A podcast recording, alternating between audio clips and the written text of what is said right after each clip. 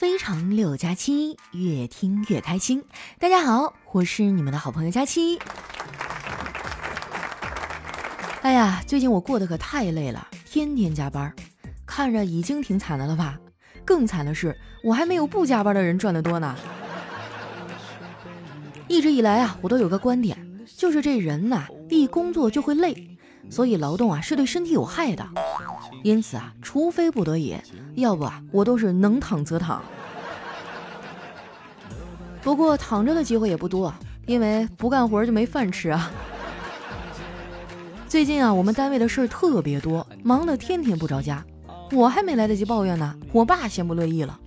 昨天吃饭的时候啊，他跟我说：“二丫头啊，你别总出去瞎跑了，有空多回回家，陪你爷爷奶奶说说话。”我奶奶听完啊，慢条斯理地说：“你呀，成天忙着去公园跳舞，怎么不见你陪我说说话呀？”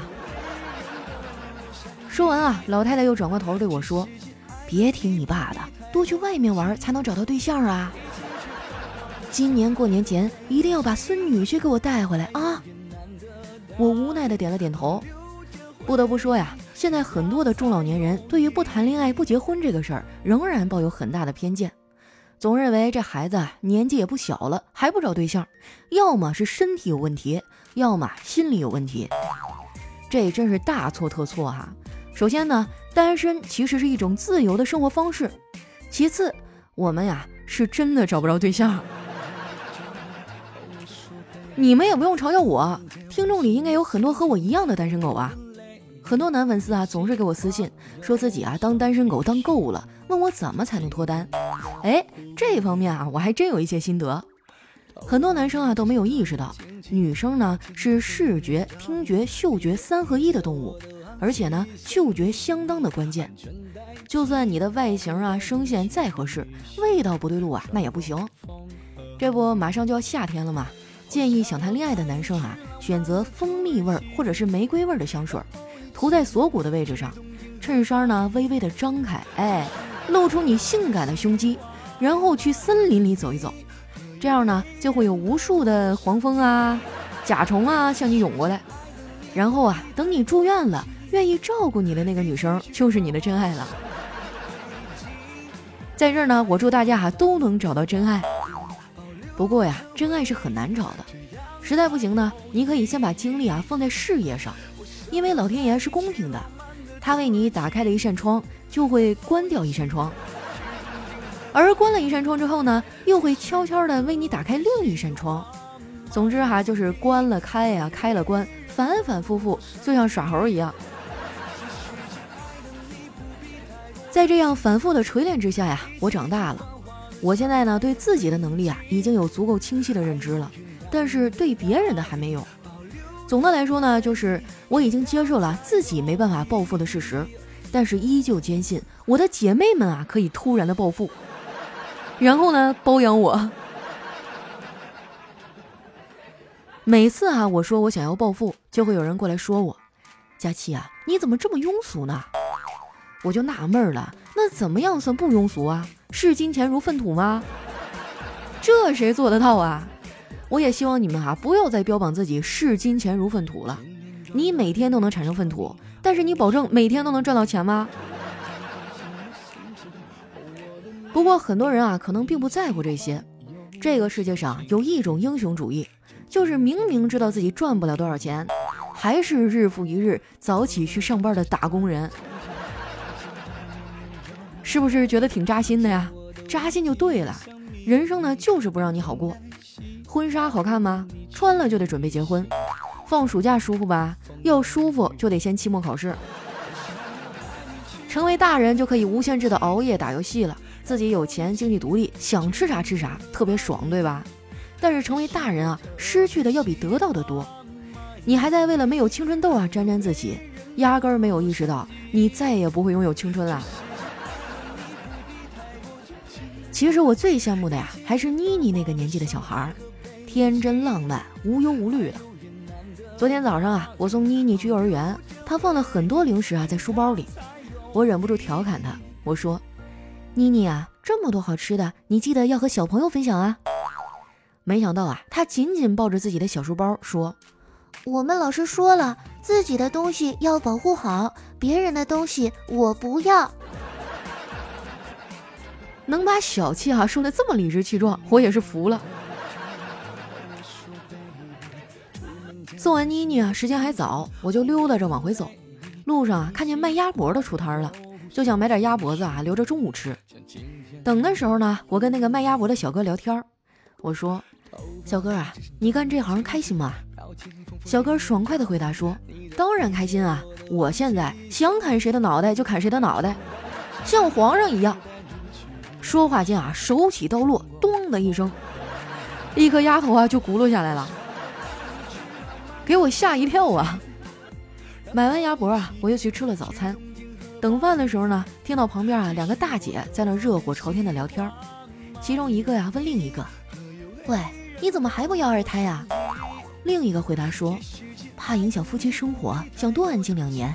你还说我呢？你咋还不要孩子呀？”哈哈。我怕影响以后换老公。哎呀，真的是旱的旱死，涝的涝死啊！人家都要换了，我还一个都没有呢。在这儿，我想问一下，有没有小哥哥想趁着五一跟我约个会啊？要不然放假怪没意思的，对不对？想的话，你得告诉我，最起码你得留个言让我知道吧。如果啊，我们真的有机会约会。那我希望你啊，一定要珍惜我见你时候的发型，因为我的头发真的掉得很快。下次见面哈就不知道是什么发型了。说实话，我其实不算是最惨的。我有一闺蜜在医院妇产科啊当医生，一直都是母胎单身。前两天啊，她突然一脸忧郁的跟我说：“佳佳，我怀疑我的老公在二十多年前让人给流掉了。”哎呀，这姑娘委屈巴巴的啊，太可怜了。不过呢，她的性格还不错。我们俩认识这么多年啊，一直都是彼此爱护，很少吵架。当然啦，这跟我的努力也分不开。之前呢，我们俩因为一些事儿啊吵过一次。当时我说了点重话，他气得转身就要走。我一看情况不对啊，当即呵斥他：“喂，瓜子脸，你给我站住！”他整个人都懵了，说：“大长腿，你有种再说一遍。”我不服气啊！我再说一遍，怎么了？水蛇腰。他也不甘示弱，你简直不是人啊，大胸妹！然后我们俩就和好了。我一直啊都很羡慕他的工作，觉得白衣天使这个职业啊特别的有魅力。后来了解到他的工作强度之后，我才发现，所有光鲜亮丽的背后啊都有无数的汗水。我曾经发誓啊要向他学习。他说我啊都是口头上的学习，一点实际行动都没有。这不马上就要放假了吗？我决定啊利用这个时间一雪前耻。闺蜜知道以后啊，对我进行了无情的嘲笑。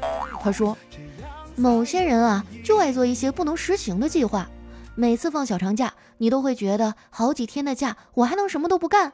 实际的结果是你能。”说到放假呀，眼瞅着五一假期就要来了，你们都想好怎么过了吗？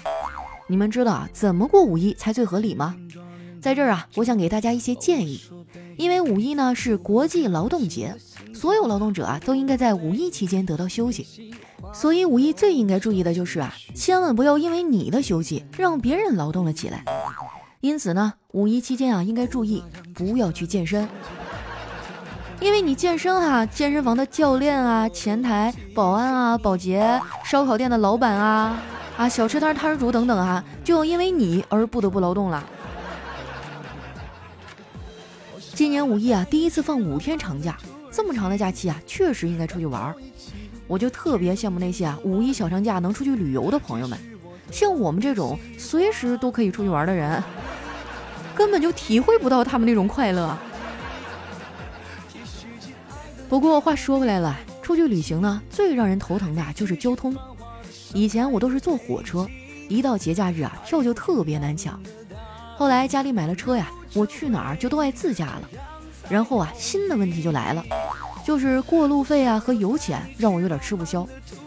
不瞒你们说呀，我现在的经济状况啊，就是每天去找快递盒子里好评返现的小纸条。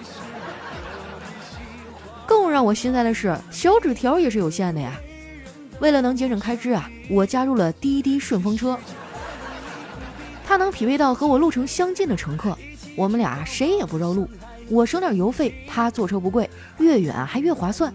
这样一来啊，通勤变得更加的经济便利了。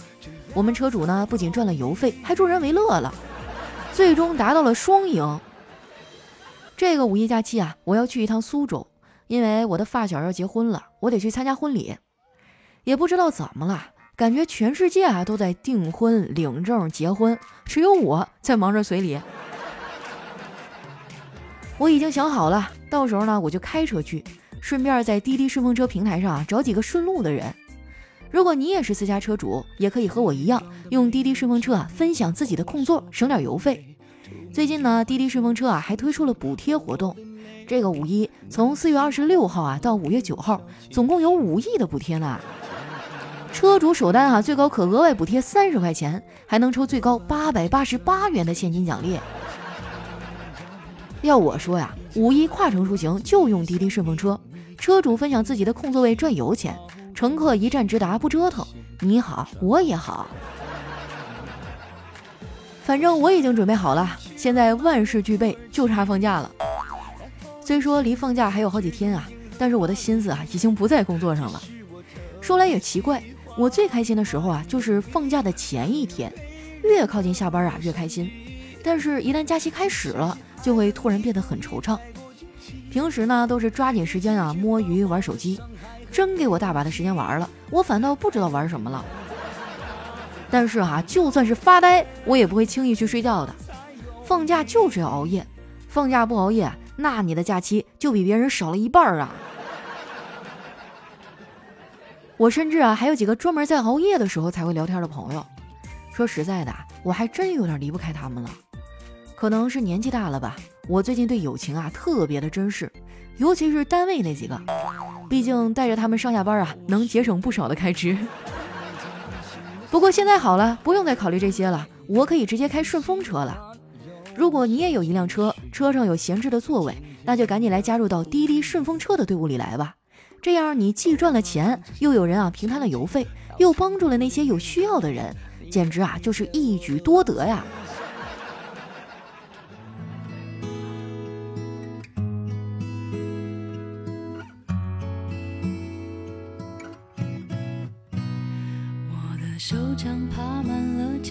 伤口，这个城市依旧不是属于我。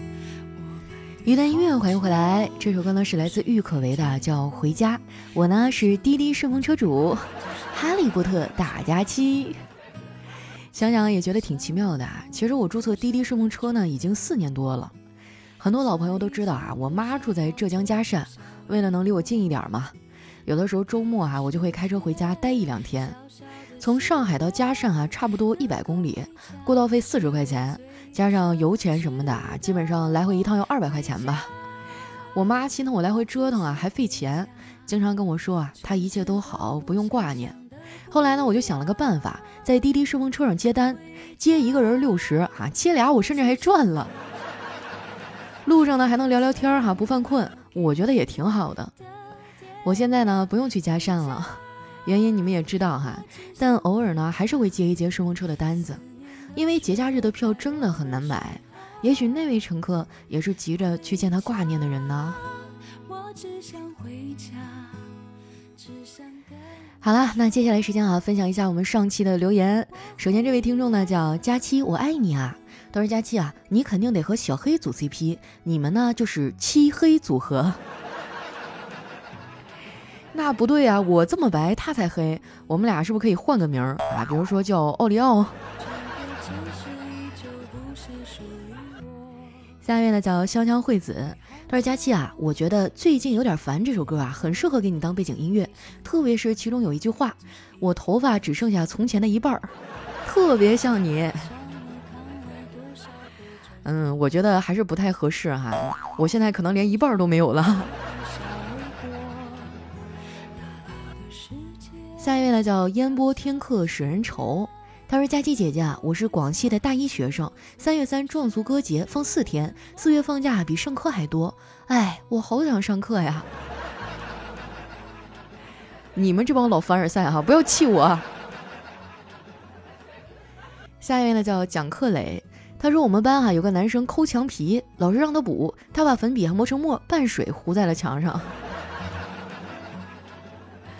这是得多无聊啊！都抠墙皮了啊。你说抠墙皮是破坏公共设施啊？你可以抠一抠脚啊，对吧？下一位呢叫国民教育，他说听你的节目啊，越来越喜欢你了。可惜你是女儿身，不然啊，定和你结为兄弟。你看你这就狭隘了吧？其实咱们俩还可以发展点别的关系。下一位呢叫幺三八零零五二，他说佳期啊，你长得安全的意思是因你的音容笑貌哈，无论到哪儿都有人真心愿意保护你、呵护你的呀。不是你一说“音容笑貌”这个词儿，我总感觉下一步你要把我送走。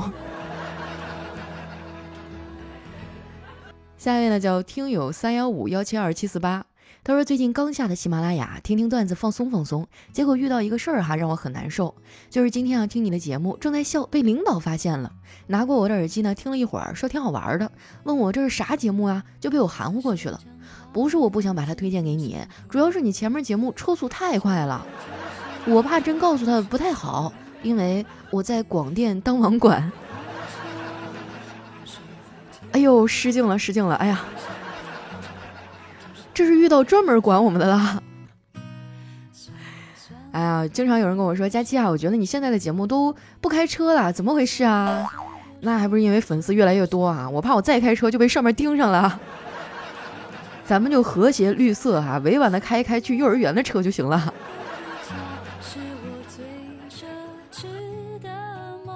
下一位呢叫柠檬不酸，他说你临死前的遗言会是什么呢？啊，下面有人回复说，能不能换个医生试试啊？我觉得我还可以再抢救一下。哎，其实很少有人哈，面对生死的时候真的能做到自己说的那样豁达。我前一段时间不是一直在医院护理嘛，然后每天看到那里面真的是人生百态啊，哭爹喊娘的。你会发现什么尊严啊、矜持啊、啊等等一切的东西都不复存在了。那一刻，你只有一个念头，那就是活着。下一位呢叫努力买猫粮，他说春眠不觉晓，处处蚊子咬，一咬一个包，痒的不得了。说实话，我第一次读到这段子的时候，应该还在上小学吧。下一位呢，叫我有八块腹肌。他说：“你为什么这么黑呀？”因为我不想白活一辈子呀。下一位呢，叫随缘生活 P L A。他说：“丑小鸭的故事啊，告诉我们什么呢？告诉我们，想变成白天鹅，你得有白天鹅的父母啊。”啊，小的时候丑小鸭这个故事真的支撑我度过了漫长的时光，因为我小的时候真的就是那种。嗯，挺笨的孩子，而且长得还胖。嗯，那个时候就特别特别没有信心。然后我妈就经常给我讲丑小鸭的故事。她说：“闺女啊，你不要灰心啊，只要你努力，长大以后你会变成白天鹅的。”啊，现在变没变成白天鹅咱不知道哈，反正单身狗是妥妥的了。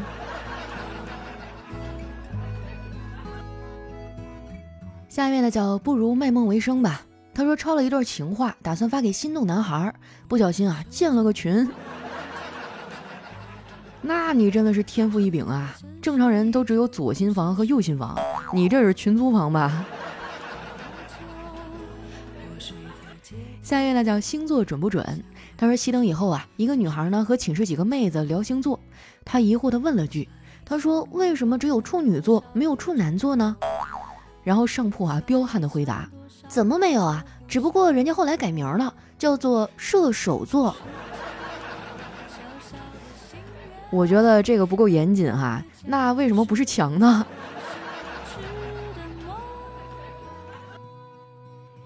下一位哈叫听友二八五二八六八九七，他说佳期越来越胖了，晚上睡觉的时候他一个转身把被子全抢走了。我现在终于明白了那句话：有些人一转身就是一辈子呀。这话说的就好像你晚上跟我一块睡了似的，我的床才一米二，好不好？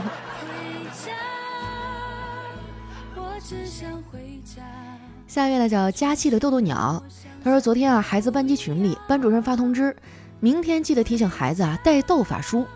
当时我就纳闷了，现在小学还开设了修行的课程了。晚上回家问老婆，道法书是什么呀？老婆回答说啊，是道德与法治。还好我当时忍住了，没有在群里面问啊。哇，现在的孩子学的都这么超前了。我记得我上小学那会儿，还天天就知道玩，下午三点我就放学了。下一位呢叫十二，他说深夜啊，如果有一个恶人把刀架在你脖子上，说给你一分钟，你可以打给任何一个人，除了父母，让他来接你，不许说多余的话。如果他同意来，我就放了你。如果他不愿意来，我就杀了你。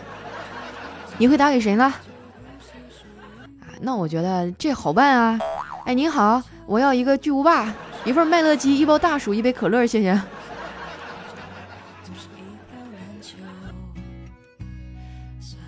下一位呢叫消防员小乙，他说今天早上排队买早餐，有人从背后拍了我一下，我回头一看啊，是俩妹子。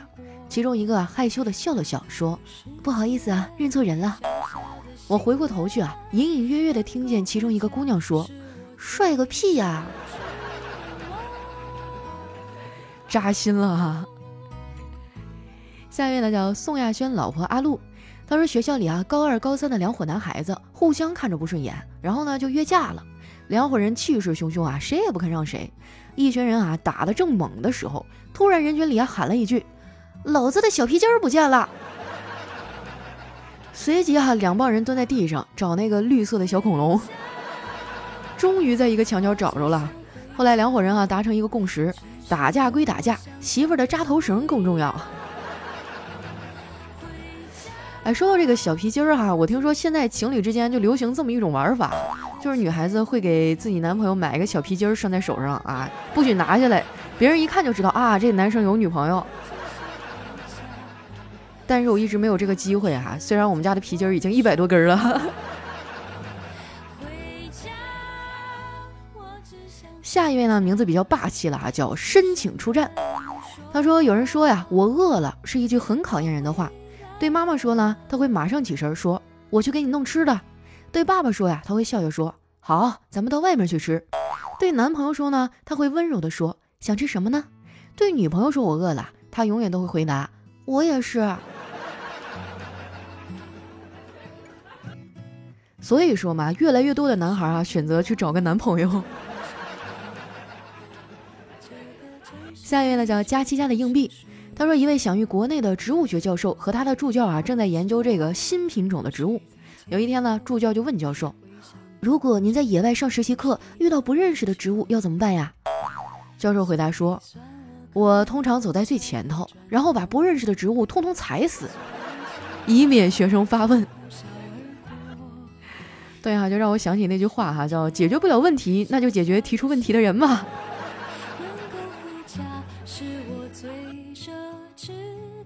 下一位哈叫丁丁也疯狂，他说公司里啊一帮女同事在聊天，说请问怎么用四个字来形容男人呢？一个女同事哈不假思索的来了一句：“你行不行？”瞬间大家就沸腾了。那三个字呢？这么快？两个字呢？就这？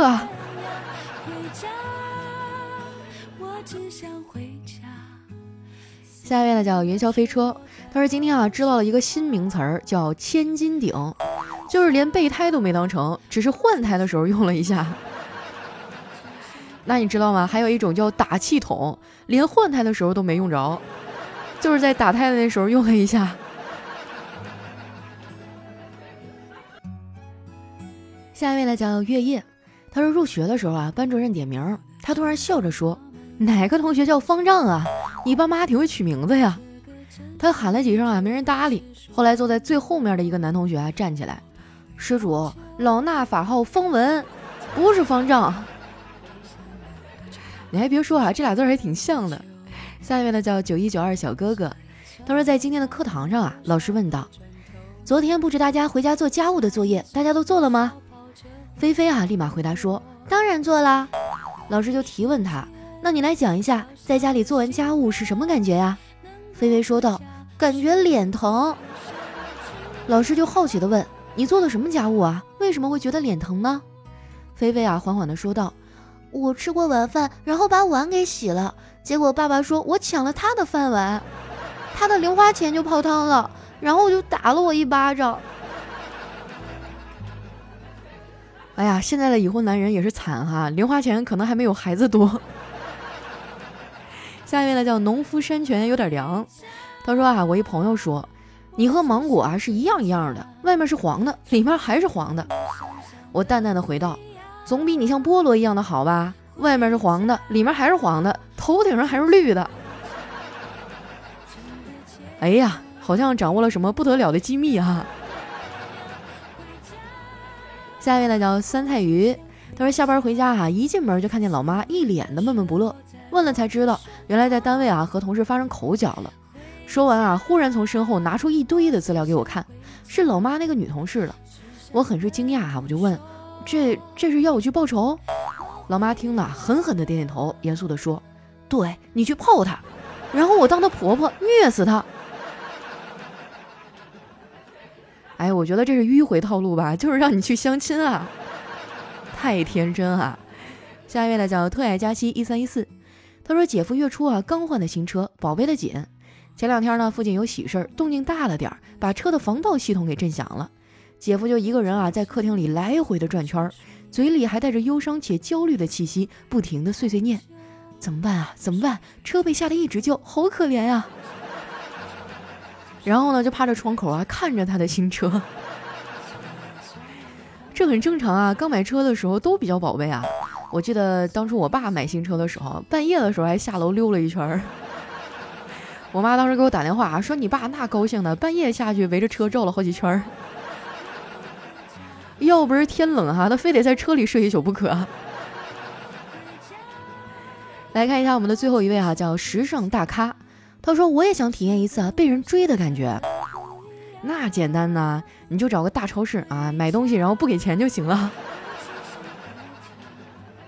好了，那今日留言就先分享到这儿了。喜欢我的朋友呢，记得关注我的新浪微博和公众微信，搜索“主播佳期”，是“佳期如梦”的佳期。这个五一呢，顺风车推出了五亿补贴活动，车主首单啊，最高可额外补贴三十块钱，还能抽最高八百八十八元的现金奖励。车主分享自己的空座位赚油钱，乘客一站直达不折腾。这个五一啊，希望我们都能顺利出行，度过一个美好快乐的假期。我是佳期，那今天我们的节目就先到这啦，咱们下期再见。